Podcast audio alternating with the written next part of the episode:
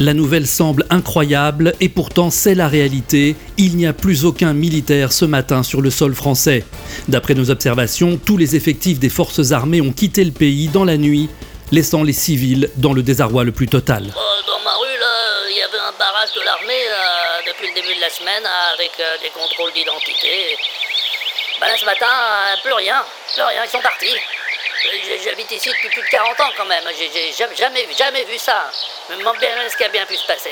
Du côté des autorités, c'est le silence le plus complet. Aucun point de presse, aucun communiqué. Les services de l'État sont totalement injoignables. Devant l'Élysée, on retrouve Raphaël Garrigo. C'est un spectacle auquel aucun journaliste n'a jamais Les abords du palais de l'Élysée sont déserts. Aucun militaire en faction, aucun agent de sécurité.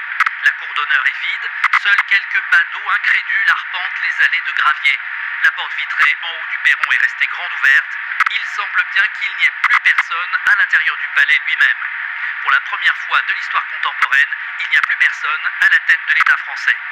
À l'Élysée, Raphaël Garrigo pour InfoNews. À l'étranger, les réactions à cette situation inédite se multiplient. Le Premier ministre australien dénonce, je cite, une organisation catastrophique et s'étonne de voir arriver aussi peu de migrants sur son territoire.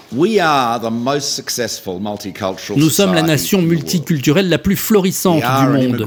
Nous sommes une nation d'immigrants et nous sommes prêts à accueillir tous ceux qui se voient menacés par l'arrivée de cette comète.